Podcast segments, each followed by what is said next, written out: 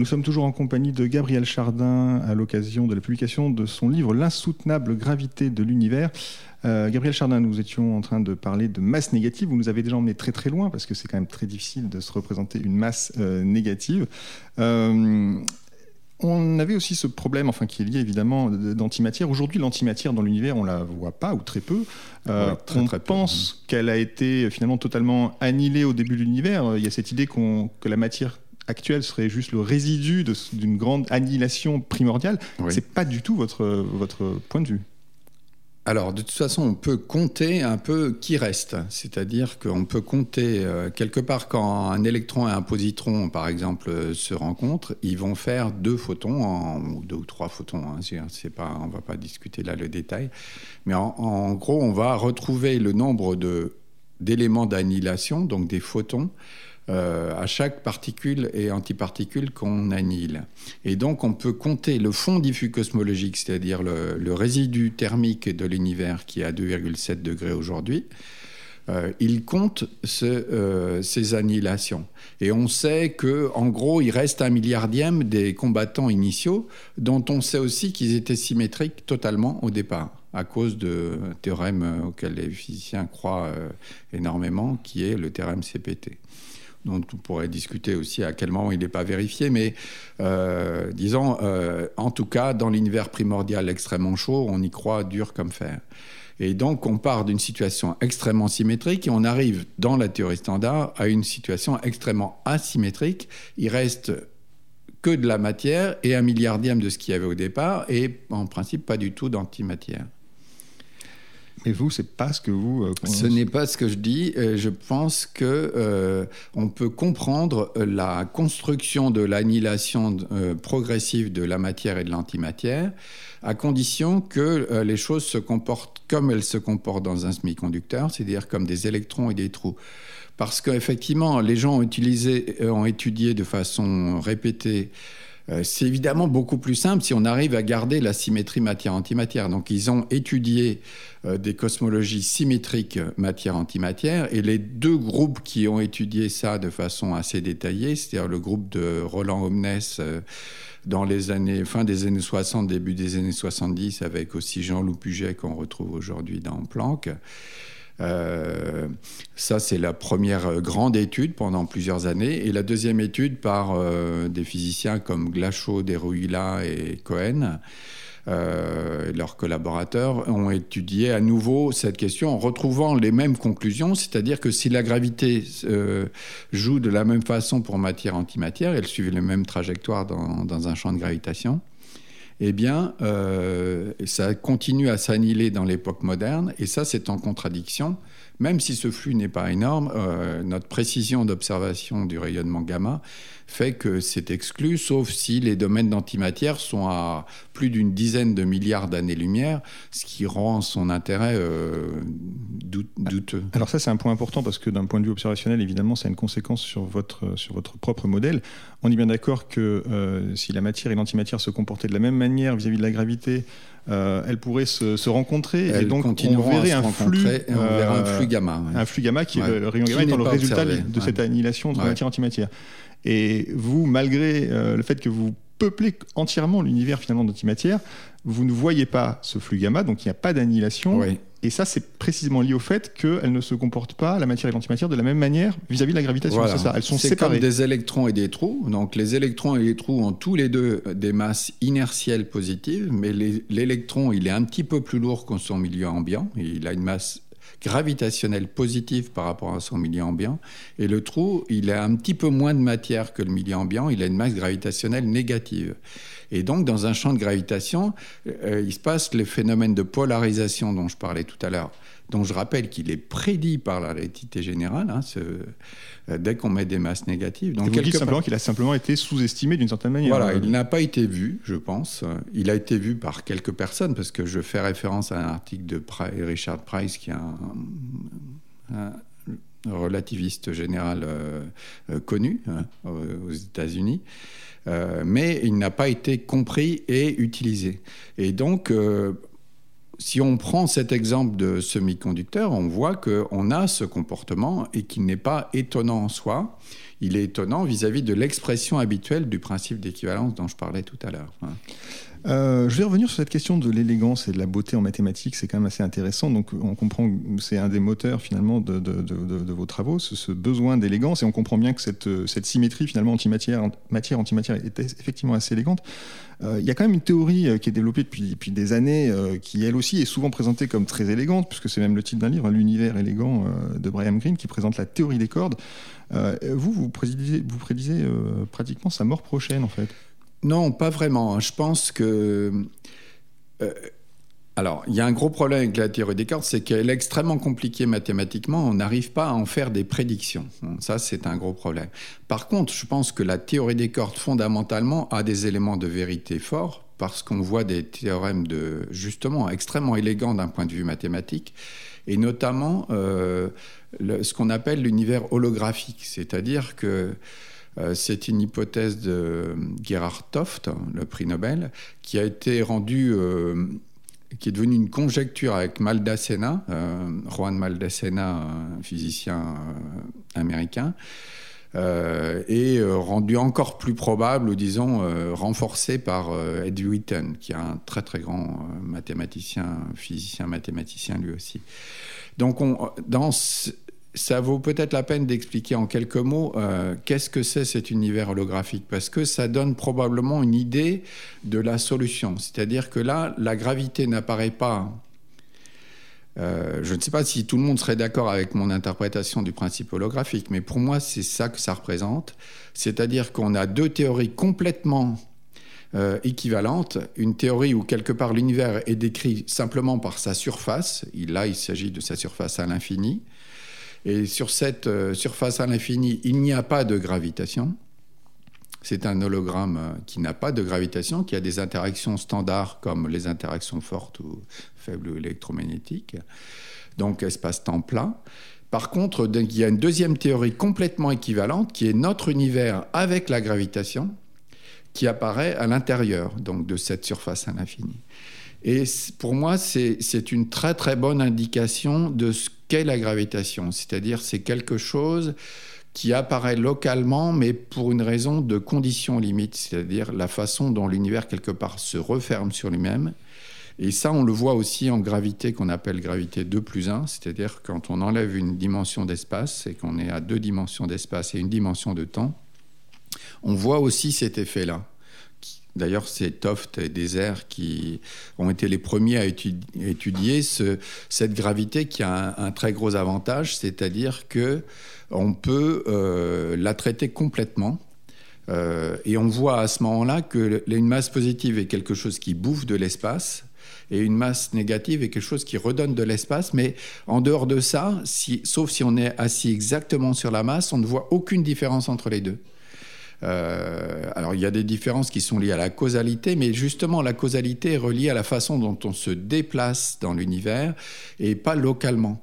Et donc euh, quelque part on va avec ces masses positives et ces masses négatives créer euh, un univers qui est cohérent euh, qui peut se refermer sur lui-même. Alors que si on ne fait pas ça, on a des problèmes euh, graves. Si on prend que l'un des deux, euh, on n'arrive pas à refermer correctement l'univers. J'en suis assez persuadé.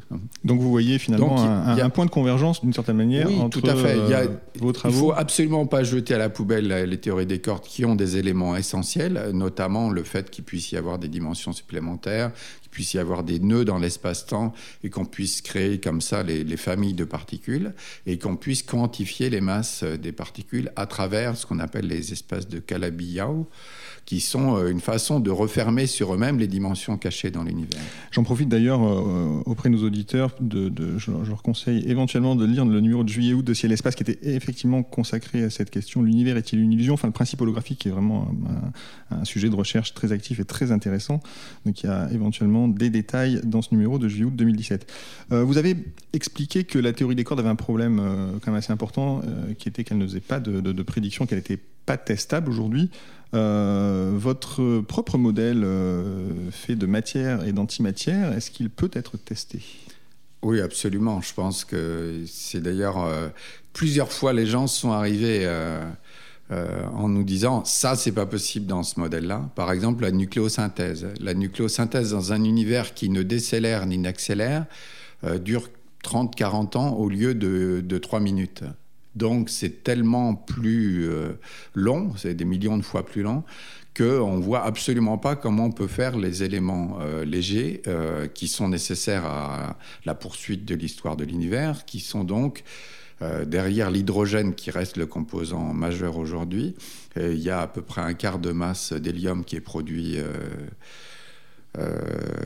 dans les premières minutes ou dans les premiers euh, moment de l'univers. Et puis ensuite, il y a un peu de lithium, il, y a, il reste un peu de deutérium, qui est très fragile, mais qui reste, etc. Donc, ça, c'est une contrainte forte. Donc, vous, il vous faut 30 à 40 ans pour faire ces noyaux, quand l'univers euh, prend 3 minutes, selon le titre célèbre de Steven Weinberg. Et comment est-ce que c'est possible alors que ça fait des millions de, de, fois? Et alors, en fait, donc c'est même pas moi ou mon étudiant qui a retrouvé ça. On a retrouvé un travail euh, plus ancien de, qui date de la fin des années 90 de théoriciens indiens, qui s'était battu d'ailleurs contre euh, un des grands spécialistes américains de la nucléosynthèse, euh, Steinman et son étudiant Kaplingat, qui ont cru prouver, qui était complètement faux, qu'ils avaient tort.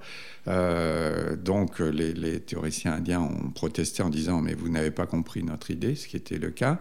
Et puis euh, Steinman a enfoncé le clou en disant mais vous avez raison, euh, l'hydrogène, l'hélium, le lithium sont bien produits par votre univers, mais pas le deutérium et pas l'hélium 3, qui sont cuits par l'univers. votre univers est extrêmement lent. Or, justement, dans l'univers matière-antimatière, euh, l'annihilation progressive de matière fait d'une part des éléments euh, dans l'univers qui vont déclencher les structures avec des tailles de quelques masses solaires, ce qui est très agréable parce que ça déclenche tout de suite les structures sans mystère.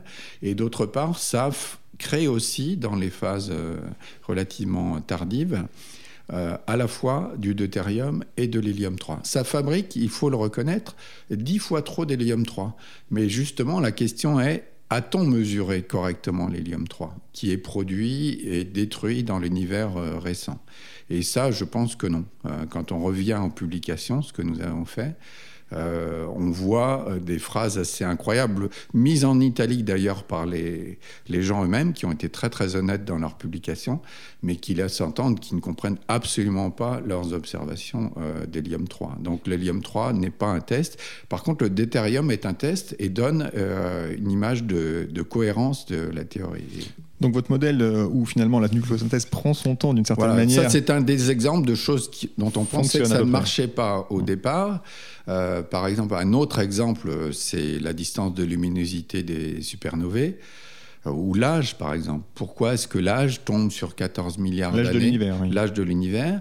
Eh bien, ça, c'est une conséquence qui a été euh, déjà étudiée, un univers qui n'accélère ni ne décélère tombe juste sur l'âge de notre univers qui euh, décélère à mort, ensuite à cette phase d'expansion accélérée, redécélère à mort, euh, fait quelque chose d'un peu intermédiaire avec notre petite époque de matière, et puis maintenant réaccélère à mort.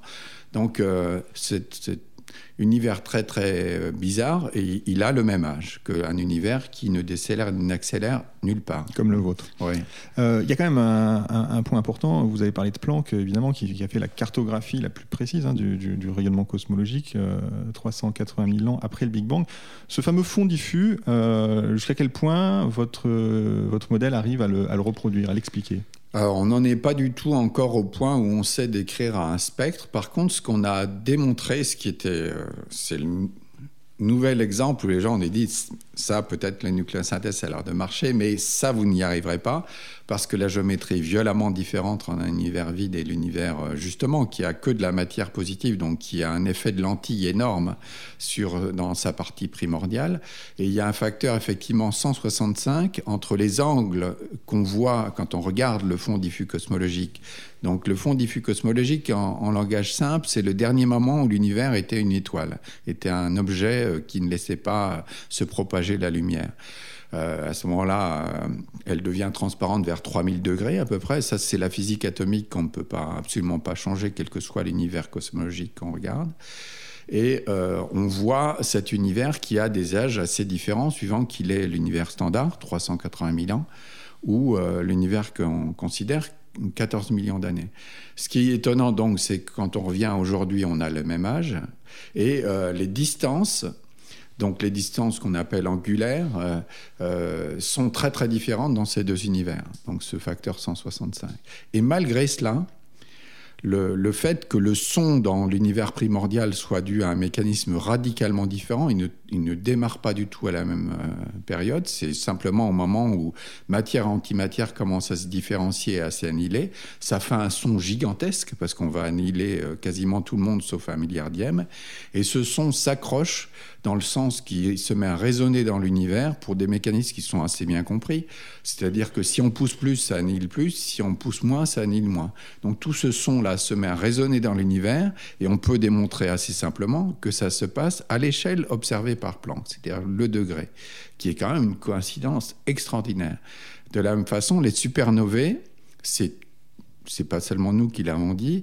Euh, il y a euh, le premier à l'avoir vraiment bien démontré, c'est Chodorowski, euh, un physicien polonais, qui a dit, mais regardez quand même, enlevez les points des supernovae, regardez la, la courbe de luminosité de l'univers lambda CDM, la courbe de luminosité de l'univers vide, elles sont quasiment superposées.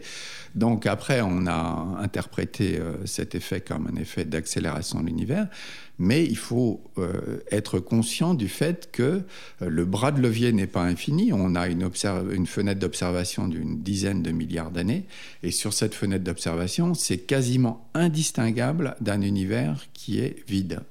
Donc la fameuse observation de supernovae qui a été interprétée comme une preuve de l'accélération de l'expansion, vous vous dites, dans un univers vide en, expansion euh, constante, on peut dire ça? Je ne sais pas si c'est un terme que j'utiliserais alors, c'est un univers qui se refroidit parce que les éléments rapides s'éloignent les uns des autres, hein. mais par contre, ils ne décélèrent ni n'accélèrent. Et il n'y a pas de, de phase de décélération ou d'accélération. En tout cas, on a euh, finalement euh, les deux interprétations sont possibles finalement des mêmes, des mêmes données observationnelles. Oui, et on n'est pas les seuls à le dire. Hein. Il y a euh, en 2016, Subir Sarkar et des, de ses étudiants et postdocs ont publié dans Nature Scientific Reports un, un, gros article sur ce sujet, reproduisant un peu de choses près l'analyse qu'on avait faite quatre ans avant. Et euh, il y a euh, Alain Blanchard, par exemple, qui a euh, Toulouse, à l'IRAP de Toulouse, a fait encore il y a un ou deux jours un article sur tous les tests, non seulement les supernovae, mais tous les tests qu'on appelle de Shift, c'est-à-dire de l'univers entre quelques 3 ou 4 milliards d'années et puis maintenant, pour montrer que l'accélération est, démontrée de façon faible. Ils incluent d'ailleurs même dans ce dernier article de ce début de semaine euh, le fond diffus cosmologique. Alors vous prenez un, grand, grand risque, je trouve, euh, dans votre livre. Euh, euh, vous parlez de trois tests en cours au CERN aujourd'hui pour tester la façon dont l'antimatière se comporte face à la gravité. Parce qu'on a bien compris quand même au cœur de votre modèle, il y a cette notion d'antigravité, pour le dire vite, de l'antimatière. C'est un test très important. J'imagine que si, si l'antimatière n'antigravite pas, finalement tout le reste est faux, forcément très probablement dans la mesure où matière et antimatière vont continuer à s'annihiler et donc contredire la, réalité physique. Alors donc il y a trois expériences euh, qui sont en cours au CERN actuellement euh, dont les résultats pourraient dans le meilleur des cas être, euh, être publiés avant la fin de l'année, sinon ce sera vers 2020. Pour l'une d'entre elles, hein, sinon ça sera après 2021. Alors expliquez-nous un peu ces, ces, expériences. si j'ai bien compris, on va essayer de, de, de, de peser l'antimatière et de voir si, si elle se comporte comme la matière, c'est ça? Tout à fait. Donc, historiquement, il y a des gens qui avaient prétendu euh, commencer à faire euh, l'expérience, euh, notamment autour de William Fairbank. en fait, donc ces expériences, on peut le dire aujourd'hui, je pense que ça ne vexe plus grand monde. Fairbank lui-même est mort et puis son étudiant Whitburn, je crois, n'est pas décédé, mais il a été déjà publié un certain démenti, était complètement fausse, complètement fausse. Euh, pour des particules chargées, en gros, on peut démontrer ce que j'ai fait il y a une vingtaine d'années avec euh, des physiciens qui sont euh, Daniel Estève et Michel Dévoret, par exemple, qui sont des grands spécialistes de la physique mésoscopique. On peut démontrer quasiment que c'est tel que ça avait été fait. C'est totalement impossible. Les champs électriques restent beaucoup trop grands.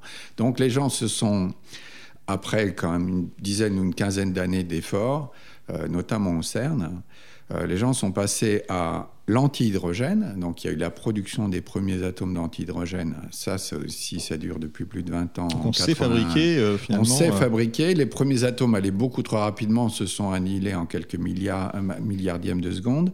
Et petit à petit, on a réussi à capturer un peu dans euh, d'atomes d'antihydrogène, le refroidir petit à petit et le garder pendant des heures, voire des jours, euh, pour les meilleures expériences. Ça avait déjà été fait hein, dans des pièges. Euh, il y avait Gérald Gabriel avait gardé euh, un peu comme un coup de pub, euh, avait trimballé un, piège antiproton euh, à travers tous les États-Unis pendant des semaines. Ça se transporte l'antimatière Ça peut se transporter si on veut, et on a, il y a un programme ERC qui essaye de faire des pièges qui permettrait d'avoir des, expériences avec l'anti-hydrogène, mais sans, sans avoir besoin que le CERN fonctionne, par exemple, hein, d'avoir des, des bouteilles à quelques milliards d'antiprotons qui n'est pas beaucoup, hein, c'est des toutes petites quantités. Euh, donc, euh, petit à petit, euh, l'antihydrogène a été mieux produit, a été produit de façon plus froide, et maintenant on arrive à le produire de façon quasiment suffisamment froide pour mesurer la gravité, dont il faut rappeler que c'est un effet, donc dans mon modèle et dans l'univers holographique, un effet de condition limite, donc un effet extrêmement faible. C'est-à-dire qu'il faut des champs électriques euh, de 10-7 volts par mètre, même pas, pour les simuler avec la, euh, simuler la gravitation, et 10-11 volts par mètre pour un électron de cet ordre-là. Donc euh, c'est ridicule comme force. C'est extrêmement. Il faut des performances absolument fantastiques pour arriver à avoir l'effet de la gravitation. trois expériences donc qui sont en train de commencer à y arriver. Et la meilleure d'entre elles, c'est celle qui, en 2013, avait réalisé la première vraie expérience de mesure de l'antigravité, mais à un facteur 65 seulement, euh, de, pouvoir tester l'antigravité. Ceci dit, c'était quelque part important à nouveau. Bon, je ne veux pas faire de la pub à Nature, mais il avait publié là-dedans. Euh, la première démonstration scientifique qu'on se rapprochait de la force de la gravité et pas du tout euh, l'avoir mesurée comme les gens avaient pu prétendre le faire pour des électrons, ce qui est, euh, quand on regarde aujourd'hui, complètement. Parce qu'il faut rappeler qu'effectivement, l'intérêt de l'hydrogène, c'est que c'est un atome, donc c'est neutre, et donc ça ne réagit pas au champ électrique. Ça réagit en peu, tout cas, parce que les, ça, les, forces de gradient, euh, il faut s'en préoccuper. En tout cas, c'est plus facile à peser qu'un électron qui en plus a une masse ridicule. Donc vous pensez que pour euh, la fin de l'année, on aura euh, la réponse à cette énorme question En tout cas, il y a un des trois groupes. Je pense que les deux autres n'y croient plus. Euh, on avait la, semaine dernière une conférence à laquelle j'ai parlé. D'ailleurs, j'ai parlé du, du sujet qui nous intéresse ici, qui était Gravity and Antimatter, c'est-à-dire donc la gravité et l'antimatière. Et euh, j'ai discuté avec le responsable de l'expérience qu'on appelle alpha-petit g. Petit g, c'est la gravité terrestre. Euh, qui a, lui, bon espoir, et un autre de ses collaborateurs a présenté euh, une façon très positive de présenter l'expérience, qui n'est pas encore totalement installée, hein, juste, et pour essayer d'aller facteur minimum 100 et plutôt 1000 de précision supplémentaire par rapport à l'expérience de 2013. Donc, euh, Donc on pourrait avoir suspense, oui, parce qu'après, malheureusement, à partir de novembre, le CERN s'arrête pour deux ans et probablement malheureusement deux ans et demi, étant donné qu'il s'est arrêté un peu trop tôt.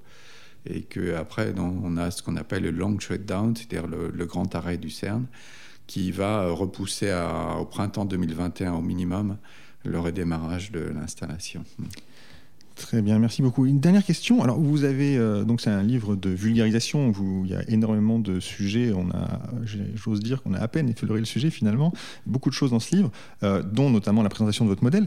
Euh, d'une certaine manière, c'est un peu étonnant. Pourquoi vous l'avez pas présenté, vous parlez de Nature ou de Science, un modèle aussi important Finalement, vous présentez ça dans un livre il a été présenté. Hein, Il a été présenté. Oui, oui. Euh, je, parlais tout à l'heure de l'article de Astronomie Astrophysique, donc il y a un article assez long et qui détaille le modèle avec un certain nombre d'erreurs qui restaient euh, ou de simplifications. Euh, notamment sur le taux d'annihilation, il est pris comme constant, c'est-à-dire on fait, faisait l'hypothèse que tout s'annihilait euh, jusqu'au niveau, euh, et puis plus du tout après, ce qui est une approximation qu'on peut enlever aujourd'hui. Et comment réagissent vos collègues à ce modèle qui est quand même très très très très très différent de ce qu'on a l'habitude de présenter en fait? Je pense que les théoriciens sont encore extrêmement réticents. Certains commencent à voir l'idée, je pense, hein, sans trop se prononcer. Je ne veux pas impliquer euh, mes collègues. Mais disons, on a beaucoup discuté avec Luc Blanchet, par exemple, de l'Institut d'astrophysique de Paris, qui a, d'une certaine façon, proposé un, modèle euh, assez similaire avec la polarisation euh, gravitationnelle de la matière dans son esprit initialement qui violait le principe d'équivalence. Et je lui ai redit assez récemment, l'an dernier, que c'était pas nécessaire. La seule chose qu'il fallait, c'était des masses négatives dont on a longtemps cru qu'elles étaient impossibles et dont on a démontré en 2014 qu'elles étaient possibles. Hmm. Très bien, écoutez, merci beaucoup Gabriel Chardin d'avoir participé à cette émission. Je rappelle le titre de votre livre publié aux éditions Le Pommier, L'insoutenable gravité de l'univers. Nous suivrons évidemment de très près le destin de votre modèle et notamment les expériences dont vous parlez au CERN. Euh, les podcasts de Ciel Espace sont présentés chaque mois par David Fossé, réalisés par Nicolas Franco. À très bientôt à l'écoute de Ciel Espace Radio.